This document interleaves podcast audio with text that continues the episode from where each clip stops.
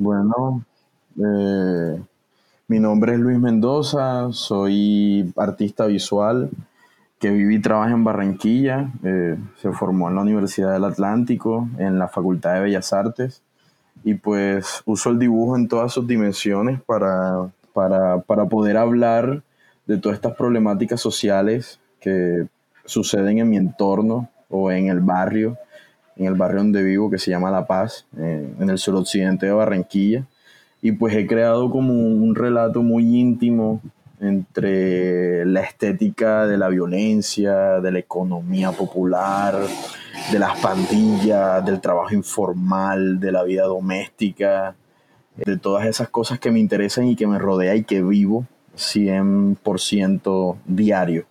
Entonces, eh, creo que he creado como, como un lenguaje de pensamiento con el dibujo y, pues no solamente el dibujo, también hago fotos, hago ensambles, hago videos, escritos, pero eh, primordialmente trabajo pues el dibujo.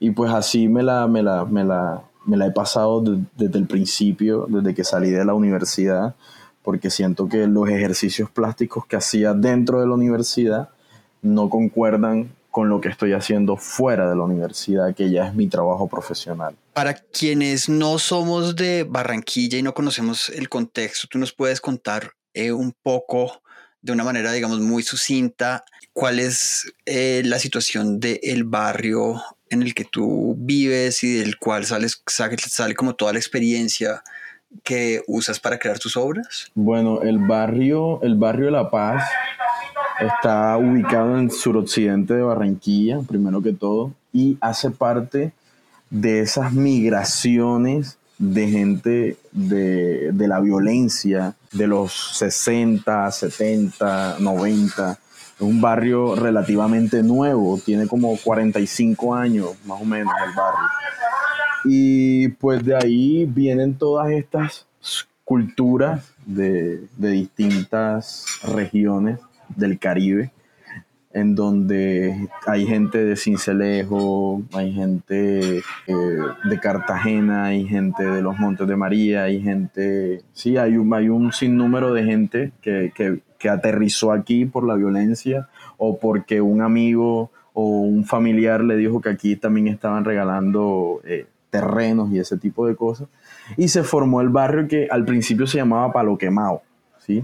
Después eh, vino unos sacerdotes eh, de, de, Holanda y él venía como, a, como de paso y pues ese sacerdote se quedó y pues eh, creó como, como un sistema de cultura muy bueno dentro del barrio, activó muchas cosas y el, y el sacerdote se llama Cirilo Swing que todavía sigue con, esa, con ese trabajo social.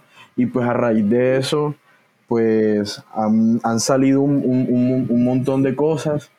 Y en, el año 95, pues llegué yo al barrio. Sí, llegué yo de cinco años, porque yo no soy natal de este barrio, sino de otro. Llegué al barrio y pues con, en ese entonces estaban muy eh, de moda como las pandillas de muchachos. Entonces, pues todo eso me fue marcando porque igual siempre eh, viví como en tiroteos, en escándalos y cosas así. Y pues eso me fue como marcando de cierta manera hasta que ya grande, pues ya con, con ahora para esta edad o cuando tenía por ahí como 18 años entré a la universidad y esto, y vi que, que podía hablar de todo ese entorno, de, de toda esa problemática social que, que, hay en el barrio. Y pues sigo hablando de eso porque creo que todavía ha bajado un poco, pero todavía sigue siendo como, como, lo, como, como todas esas bandas, ya creo que son hijos, sobrinos de esas personas que en esos tiempos hacían cosas malas, pues los hijos, los sobrinos, los nietos siguen como ese legado. Y pues yo estudié o fui amigo o soy vecino de esa gente y pues trato como de reflejar eso en mi trabajo ¿Por qué? Porque eh, no, no, eh, creo que los entes del gobierno aquí del, Atlántico no hacen nada, o sea, solo viven haciendo pavimento y parques y no, no, instruyen. Y, o sea, como que, como que no le dan mucho a la, a la educación y creen que hacer carreteras y hacer parques es como lo esencial.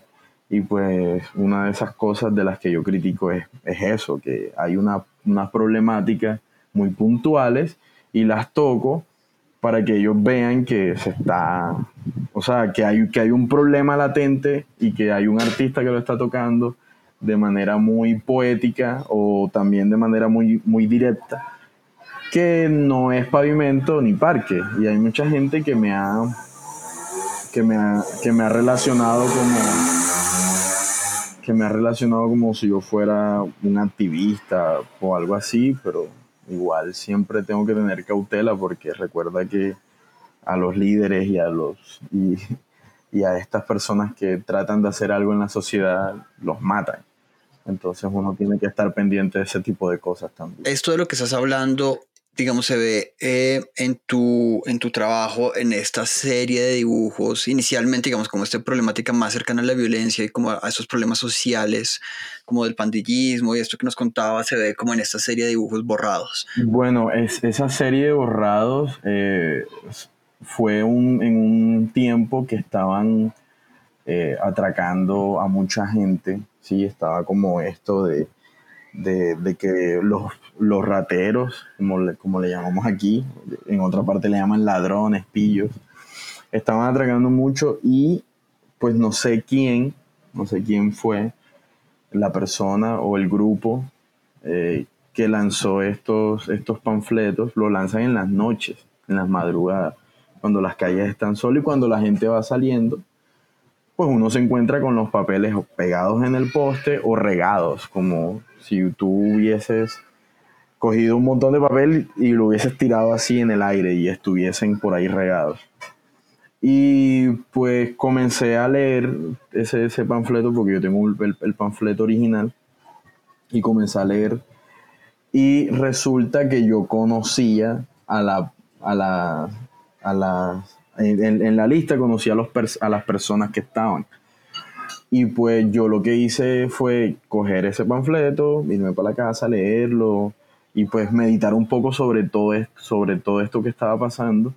Y había como un eslogan, era que si tu hijo es sano, acuéstalo temprano y si tu hijo es, es malo, comprar un cajón. Entonces uno no podía, era como un toque de queda también en ese, en ese, en ese instante en que tú no podías estar, así sea bueno, en la calle tarde porque te iban a matar. ¿sí? porque estaban haciendo una limpieza social. Entonces lo que hice fue eh, tratar de buscar fotos de esas personas en sus perfiles, ya sea de Facebook o amigos que tuvieran fotos con ellos, y dibujar sus rostros y después que los dibujaba, que los que los dibujaba eh, de una manera agresiva, ¿sí? porque esos, esos dibujos están un poco arrugados, los borraba. Entonces era como esa, como esa, como esa acción del borrar, de desdibujar a una persona, pero de una manera un poco más eh, poética, ¿sí? Yo no los iba a matar. Y, y los borré y pues, pues es como la serie, de, son como unos siete dibujos que están borrados de una manera muy brusca con el panfleto original y yo los muestro así como, como está en, en, mi página o en algunas exposiciones que, que, la he llevado. Y es una obra muy fuerte, de hecho. Entonces, como para hacer una descripción de las piezas, estos son unos retratos que están hechos en, en grafito, ¿cierto? Sí, en grafito. Eh, de retratos además como de un de una alto nivel de realismo que tienen unos borrones en diferentes, en diferentes partes, ¿no? Como líneas de borrador, del borrador que pasó y se ha llevado como pedazos y fragmentos del rostro.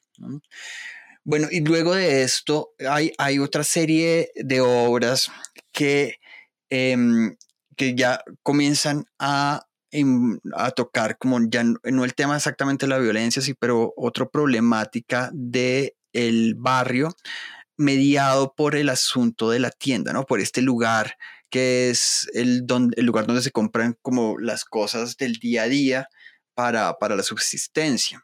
¿Cómo, por qué haces ese salto? Como por qué dejas como de trabajar eh, directamente con esta, con esta forma de violencia directa y te vas como a pensar un poco en cómo la economía afecta el barrio y cómo esto se vuelve como una materia prima para ti? Bueno, recuerda que, eh, bueno, dentro de mis ejes fundamentales eh, podemos encontrar lo que es la violencia, lo que es la economía y lo que es eh, también esto del diario vivir, ¿sí? como lo cotidiano. De esta pieza que te puedo hablar aquí directamente, que es Tres Golpes, que es la de la tienda, ¿sí?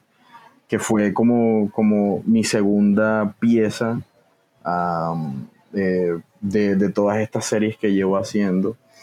Y pues yo lo, quise relacionar más que todo con el bodegón, ¿sí? El bodegón es como de estas pinturas eh, de, los, de los reyes en, en, cual ostentaban sus riquezas, ¿sí? Entonces yo hago una contraposición a ese concepto y lo que hago es tomar eh, cartulina Bristol del barrio con lápiz eh, mongol de esos amarillitos y comenzar a dibujar la comida que la gente fiaba en la tienda, ¿sí?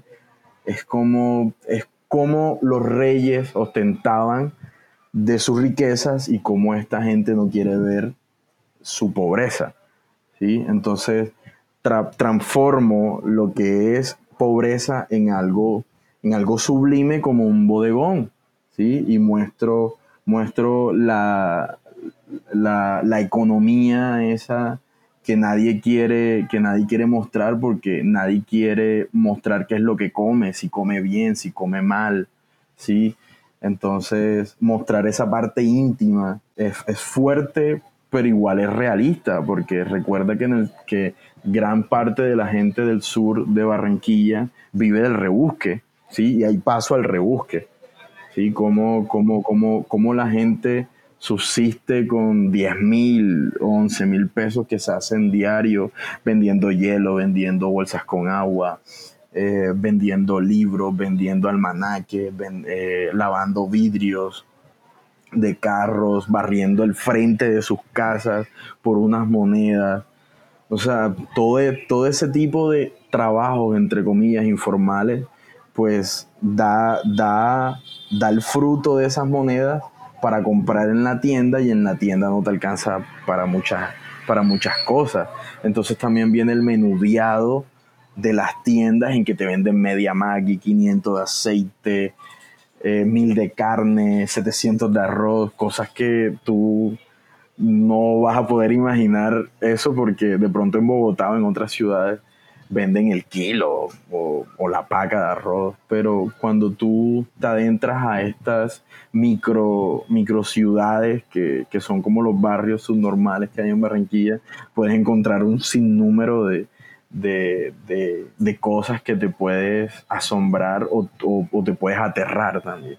Y de eso quiero hablar, ¿sí? Porque creo que eh, viviendo aquí y hablar de otra cosa estaría siendo, siendo como muy cínico ante la cruda realidad en la que de pronto viví en un, cierto momento y, no ver eso, sí, creo que estaría eh, jugando contra, sí, como contra mis principios de artista, que es mostrar lo que, lo que realmente estoy sintiendo y hacer una denuncia directa con todo lo que yo estoy haciendo y veo. ¿eh? ¿Cómo haces para eh, recolectar la información de las compras o cómo hiciste para, para recolectar la información de las compras para producir esta serie de dibujos? Bueno, eh, unas, creo que la, la, primera, la primera que, que me, que, o sea, de donde salió la obra como tal, fue una anécdota que me pasó con una señora y te voy a contar esa anécdota porque es que creo que es la la contundente. Me han pasado varias, pero esa es como la,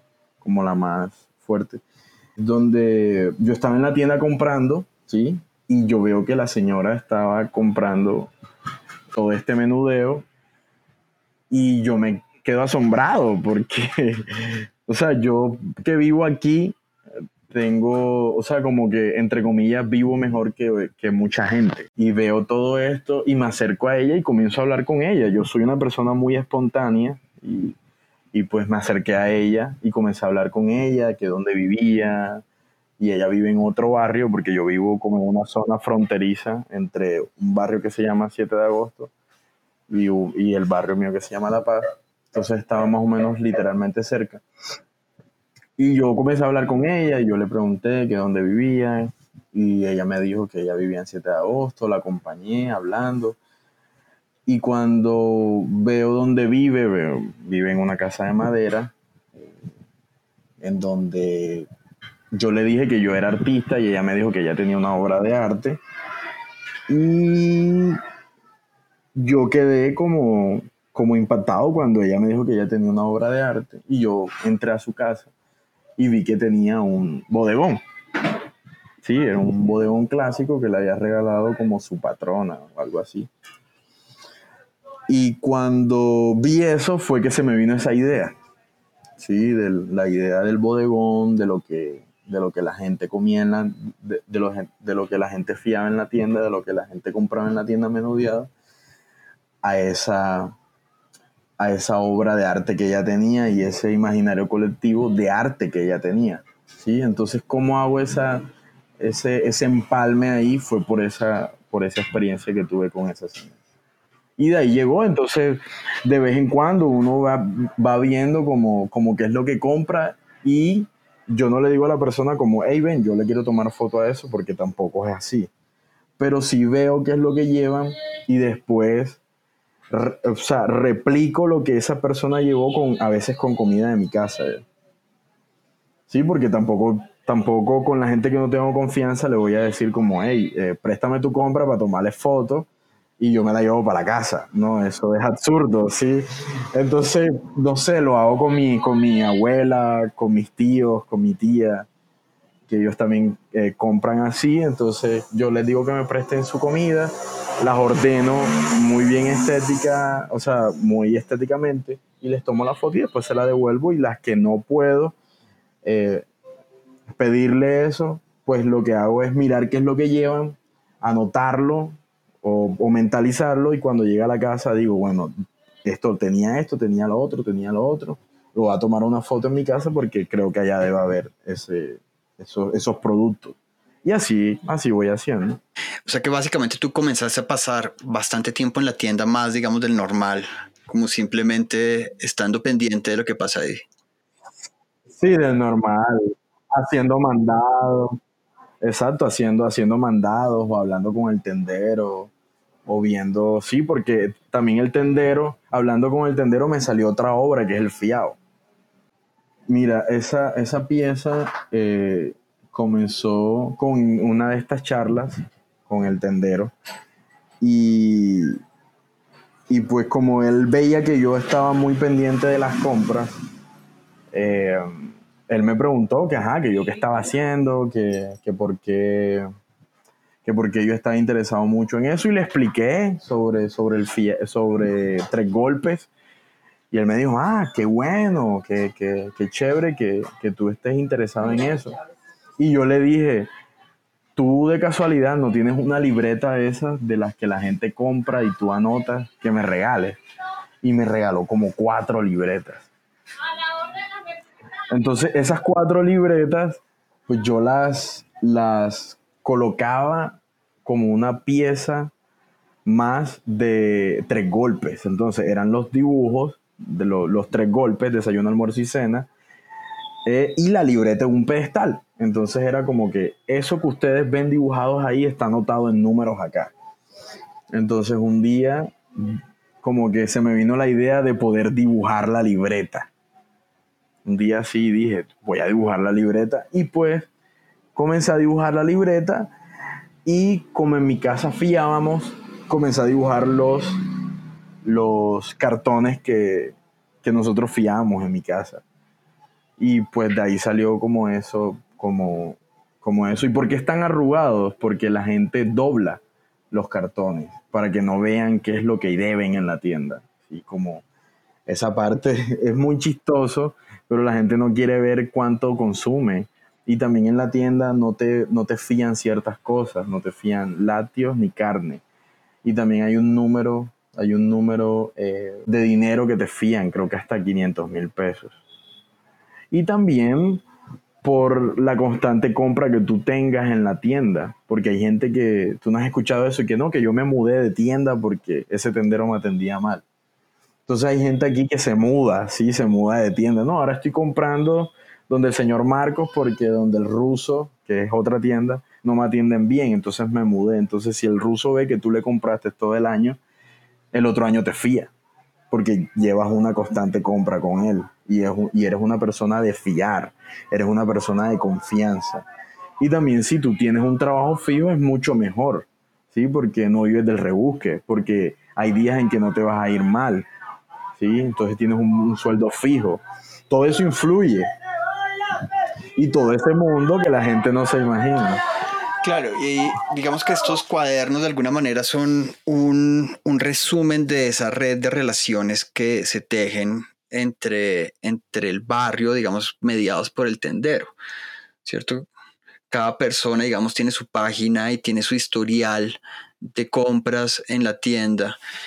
Y pues este historial de transacciones básicamente habla como de su cotidiano y de su, de su diario vivir, ¿no? De lo, literalmente lo que está comiendo y de lo que o de lo que quiere comer y no puede pagar en el momento y, pues por eso accede como a fiarlo.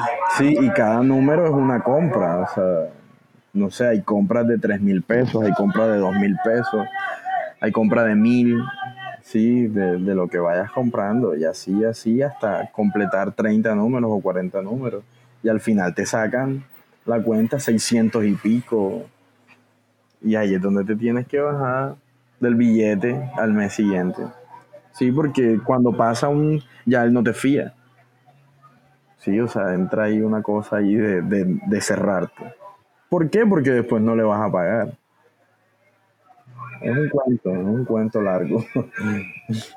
y digamos que ese, ese sistema del fiado, que es como una economía informal, también tiene que ver con otra de estas obras tuyas, que es la de los préstamos, la de los gota gotas, que es otro sistema también para acceder a créditos no oficiales, eh, que se ha vuelto un problema en el, en el país, ¿no? Porque son estos sistemas en que hay, eh, se presta dinero muy rápidamente sin exigir garantías a unas tasas de interés súper altas que tienen que ser pagadas en cuotas diarias, ¿no? Y pues las, básicamente la, la, la garantía que se pone con un pagadiario es es la, la, la, integridad física. La integridad física y algunos bienes que tenga, o sea, tampoco, tampoco es tan así. Pero, pero por lo menos si tú prestas eh, y no quieres pagar y tienes un plasma o un LCD o, un mini componente, una cosa de esta, pues ellos te quitan eso a la fuerza. Entran a tu casa, te parten la puerta o te tumban la, lo que sea, llegan, entran, desconectan todo, lo montan en un carro y ya. O sea, con eso pagas la deuda o la mitad de la deuda o una cosa así. Y, estos, digamos, estos sistemas de, créditos básicamente existen porque no todas las personas tienen las mismas posibilidades de acceso a el sistema bancario. A un banco. Sí, claro, tal cual, sí. Por eso es que salen eso y se aprovechan porque igual recuerda que un banco te presta creo que al 1%, no al 1, al 2. ¿Cuál es la tasa de, de, un pagadiario? La tasa de un pagadiario son el 40, o el 20, o el 30. Imagínate. O sea, tú prestas 100 y tienes que pagar 150. Es, es fuerte, sí. Eh. ¿Cómo haces tú para, para conseguir entrar, digamos, como en este, en este mundo del pagadiario y conseguir como la materia prima de, tus, de estas obras que de nuevo son como unos dibujos de las tarjetas de, de recolección, digamos que son muy cercanos a la, a la, serie del fiado, que básicamente son como listas de números y de cuentas de, de personas que han hecho transacciones con, con estos prestamistas. Sí, eh, bueno, eh, creo que tengo amigos ¿sí? que, que prestan o conocidos y les comenté el proyecto y, y, las que van votando me las van regalando. ¿Sí? Me dicen, bueno, esta no me sirve, te la regalo para tu trabajo. Eh, las primeras sí las recolecté de gente que, que tiene pagadiarios y que, y que, bueno, de cierta manera tuve que borrar el nombre o tacharlo porque sí, creo que nadie quiere ver cuánto debe también en ese tipo de cosas. Entonces lo que hice fue cambiar nombres, porque tampoco puedo, puedo jugar contra, contra, los, contra la integridad de esa gente, porque esa gente me dice, yo te hago el favor, pero tú sabes, no me muestres, o no pongas mi nombre, o inventa otro nombre, o yo te regalo la tarjeta, pero borra el nombre, táchalo, tacha la dirección este tipo de cosas. Claro, garantizar un poco el, eh, el, anonimato. La intimidad, sí, la intimidad. Mira, todas estas series son más o menos como entre el 2014 2015, ¿cierto? 2015 la mayoría. Que fue el año en que tú te graduaste, si no estoy mal, de, de la universidad. ¿Qué fue, ¿Cuál fue tu tesis de grado? Mi tesis de grado fue una obra que se llama 77 cartuchos. Es una obra que que habla mucho sobre cómo cuando estás viendo algo, pero a la vez no lo miras. Sí, yo quería hablar de otra cosa en mi trabajo de grado, quería hablar, pero sí quería hablar de violencia, pero quería hablar como de algo nacional y quería hacer como un performance y una cosa muy, muy rara ahí. Y, y me encuentro con que, con que está pasando violencia frente a mi casa, ¿sí? A unas cuadras de mi casa que prácticamente yo vivo en una, como en una línea invisible, en donde los 77 y los cartuchos eh, pelean, ¿sí? Pelean cada vez que encuentran o que llueve, sí, porque también ese es otro tema que, que, que hay que tocar. Entonces, yo lo que hice fue, bueno, tengo que hablar de violencia porque es algo que siempre ha estado en mí sí, la violencia siempre la he vivido, pero tengo que hablarla de la forma en la que la veo, sí, de lejos también, no tan cerca. Y pues no quiero mostrar gente peleando porque creo que ya sería como muy obvio. Y lo que hice fue hacer como una, como una taxonomía, una especie de taxonomía de los objetos que ellos utilizan. Entonces lo que hice fue todas, todas esas, todos esos objetos que ellos utilizan como el galoche, que es la goma con la que se traban, eh, el cuchillo de mesa que se lo cogieron a la abuela o a la mamá y con ese es el que pueden apuñalear, con ese es el que pueden atracar, la pipa en donde meten la marihuana, el arete, el arete Jordan o el arete Nike o el arete Adidas, eh, las gafas, ¿sí? todas estas gafas como de ciclistas que son full llamativas, full grandes, eh, que tienen unos colores tornasoles, la pipa de, de bazuco, el machete, ¿sí? el machete, estas, estos, estos escapularios con, con la Virgen y Jesucristo para la protección, el chopo que son que son armas de madera que ellos hacen artesanalmente, que a dos metros te pueden matar, y el radiecito que ellos ponen en la USB y van escuchando música.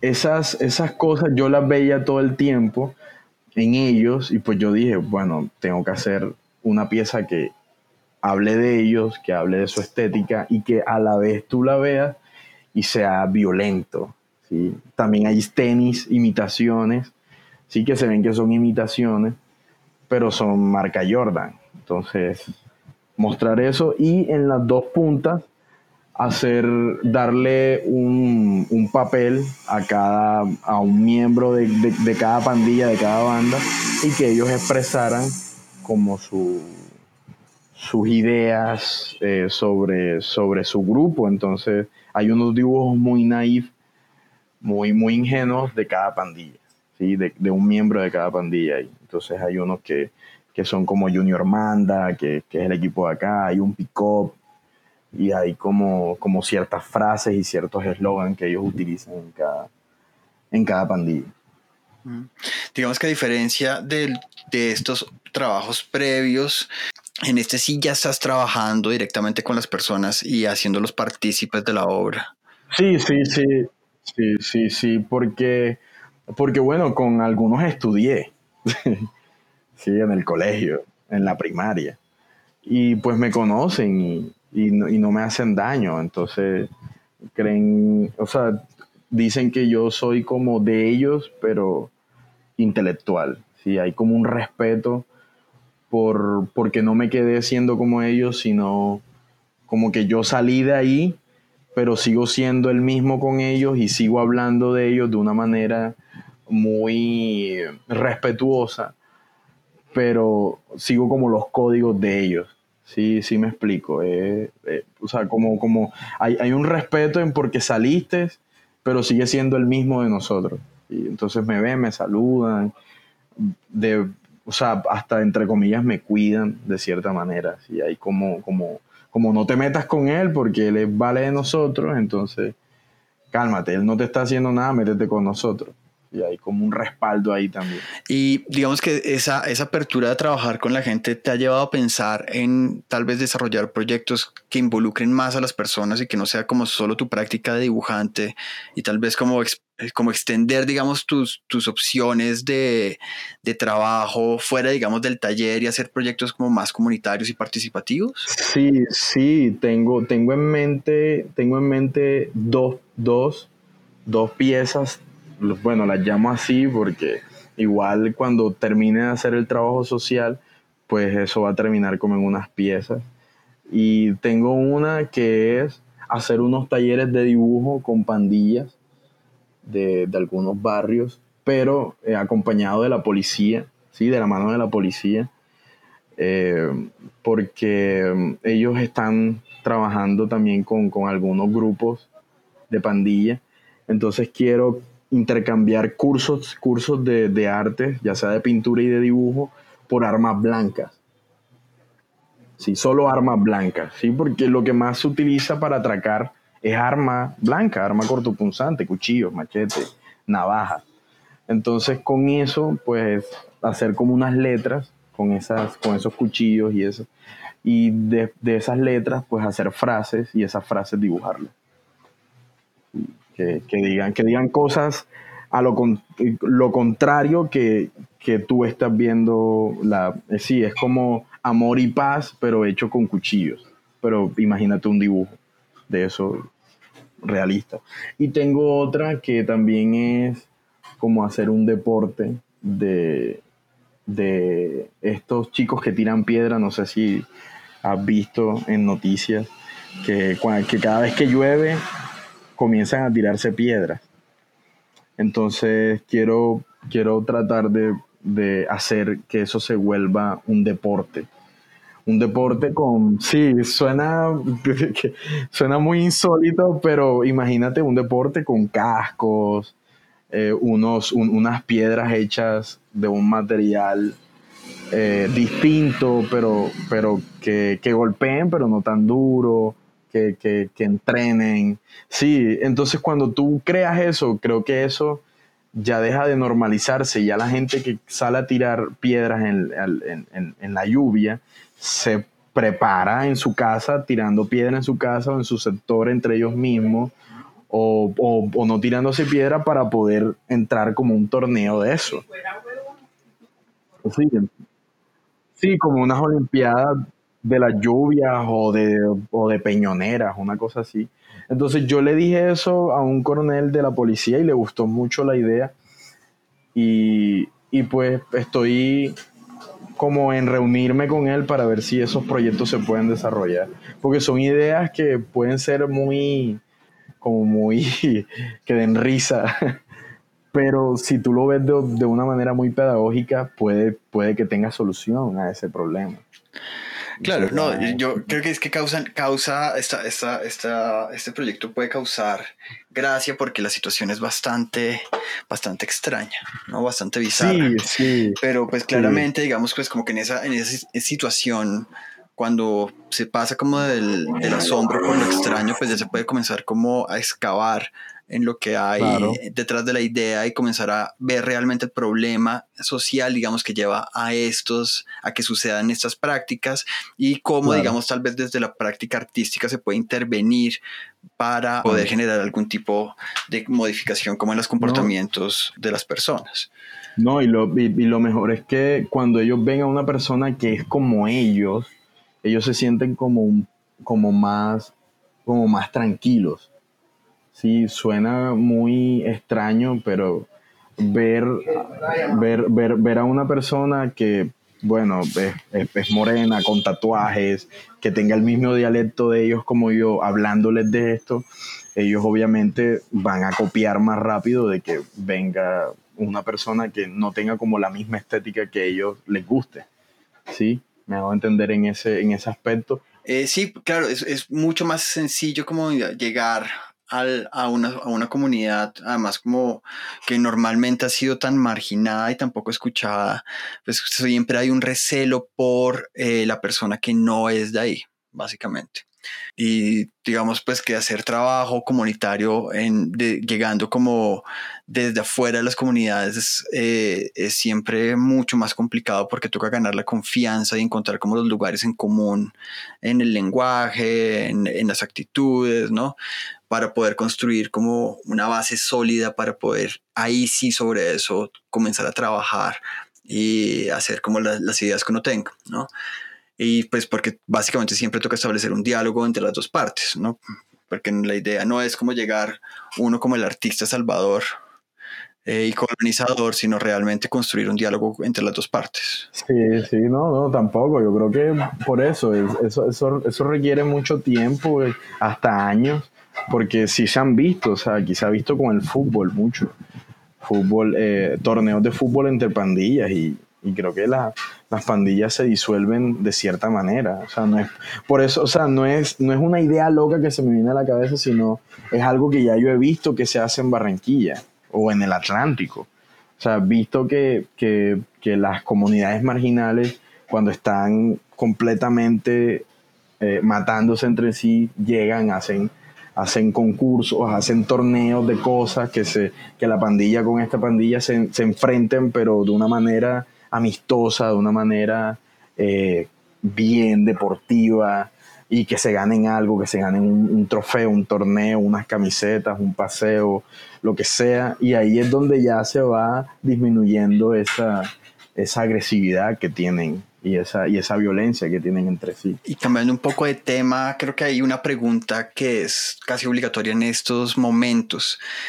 ¿Cómo te ha ido con la cuarentena, el COVID y digamos sobre todo en el Atlántico que los números de personas enfermas por esto están como muy al alza? ¿Cómo has visto, cómo ha afectado tu barrio, tu vida, digamos tu práctica artística, toda esta situación? Bueno, eh, creo que en, mi barrio hay pocos, hay pocos casos, ¿sí? por lo que yo sé.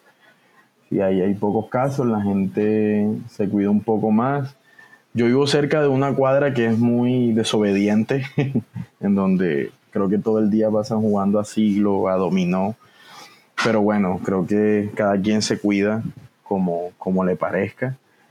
Pero en realidad a veces cuando me toca salir o saco a mí, a mi, a mi mascota, pues veo que, que hay poca gente, hay poca gente, pero hay mucho vendedor ambulante mucho porque recuerda que si el que no produce no come, ¿sí? como lo que veníamos hablando anteriormente en esta conversación.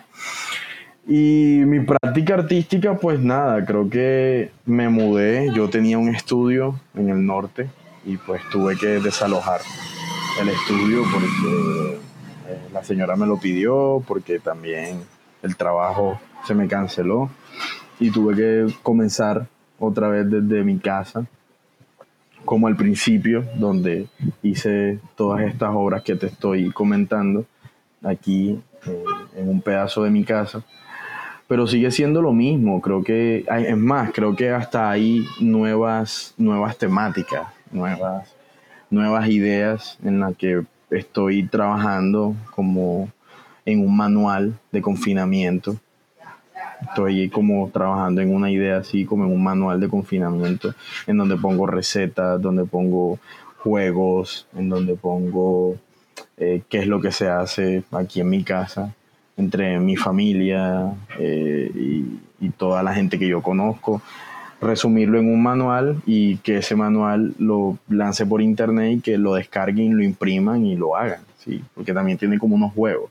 Eh, y sí, esa es como una, una, idea que vengo haciendo y la producción, pues bueno, yo prácticamente no salía casi por andar haciendo mi trabajo y, y pues allí da, es como lo mismo, no salgo y sigo haciendo mi trabajo y cuando me toca salir pues hago como todas las vueltas que tengo que hacer en ese día completo. Claro, yo creo que para todos, digamos, esto sí ha sido un cambio pues bastante grande de nuestras prácticas. yo también estoy de nuevo trabajando desde mi casa em, y pues si uno tiene como una perspectiva nueva o pues por lo menos no, si no nueva, pero sí que uno comienza como a revisar mucho su práctica y sobre todo como a escalarla. Creo que es como el, el, lo que sucede en estos momentos es que uno comienza como a pensar tal vez no en cosas tan inmensas, tan grandes, de digamos como de largo aliento, sino pues como ir solucionando, ir proponiendo cosas como proyectos más o menos pequeños, digamos con lo que, trabajando con lo que está muy a mano, ¿no? Creo que es como una cuestión que yo he visto que se repite como en el trabajo de varios artistas con los que he podido hablar durante este tiempo. Luis, bueno, yo creo que ya hemos hablado bastante como del trabajo, de, de lo que has hecho, de algunos de los proyectos a futuro. Creo que lo que me gustaría preguntarte ahora es sobre las piezas del tiempo, que son unas piezas que tal vez no hemos tocado en la conversación. Bueno, tiempos, tiempos es una pieza que sale de rebusque, porque es, es un rebusque, es un trabajo informal pero de, no sé, creo que haciendo estos recorridos en, el centro, descubrí que hay más de 60 chazas en el centro. 60, 70, unas cosas así conté yo por allá como en el 2015. Yo creo que debe haber las mismas o debe haber más.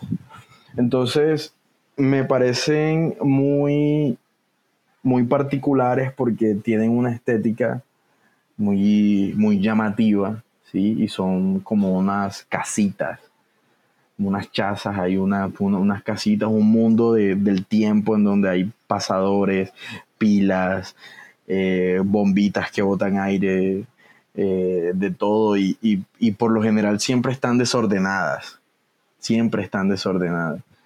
Entonces, haciendo como esta investigación de campo, cuando estaba haciendo rebusques también, tomando fotos y hablando con la gente, pues me acerqué a una y me dijo esta frase que es con la que comienzo el texto, que es, yo soy el que tengo la hora exacta.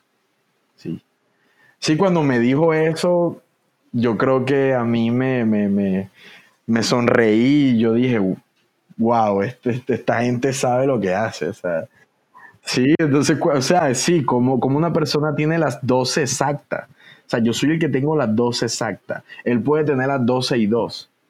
Yo tengo las 12 que es. Sí, las 12 del día tal. O sea, sí, o sea, yo soy el que tengo la hora exacta. Entonces, cuando me dijo eso, pues yo dije, esta gente se merece una serie aparte. Y, y comencé a hablar con ellos y prácticamente todos tienen como ese eslogan de distintas formas.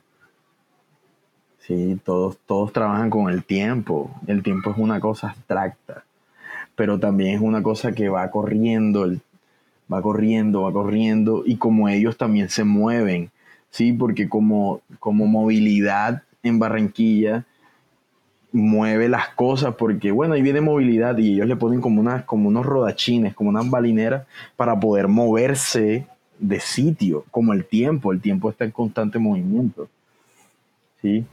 Entonces, hablar, hablar de eso, pues me, llamó mucho la atención y, quería hablar sobre la estética, sobre ese movimiento que ellos tienen, porque si ves que todas tienen rueditas, si todas tienen balineras, Claro, yo, yo había pensado realmente que estas eran unas, más que unas chazas, eran casetas. Creo que siempre había pensado que, que estaban mal, no sé por qué, o sea, pese a que veces me había dado cuenta que tenían las, las balineras y las, las rueditas, como que la imagen, la imagen de mover como estas estructuras siempre me había parecido un poco extraña y pensé que estaban eran más estáticas. No, no, ellas, ellas, o sea, de pronto tú puedes ver al señor eh, en el Banco Popular 43 con 42 en la esquina, ¿sí? porque por lo general como que en, en esquina, donde sea más visible. Y otro día puedes ver esa en la 30 con 38. Sí, porque entonces movilidad siempre llega estos manes a quitarle el, negocio a la gente porque está en plena vía pública. Entonces, no, que el tráfico, no, que no sé qué. Entonces, esta gente tiene, tiene, tiene cadenas de WhatsApp y cosas en donde viene movilidad, hay que salir de aquí. Y la gente, ¡fum!, sale para todas partes. Y entonces ellos se mueven, cierran su casa, pam, pam, pam, y la van moviendo. hasta donde llegaron a un sitio en donde movilidad no ha pasado por ahí. Sí, sí, es, un, es fuerte. Creo que la gente a veces ve eh, estas cosas y, las ve como un paisaje, se vuelve paisaje, se vuelve algo normal. Pero cuando tú te sientas a hablar con esas personas, eh, comienzas a entender realmente la verdadera economía, ¿sí? Porque, bueno, está toda esta economía que te muestran en los Estados Unidos, la bolsa de valores y todo este tipo de cosas, pero está esta ¿sí?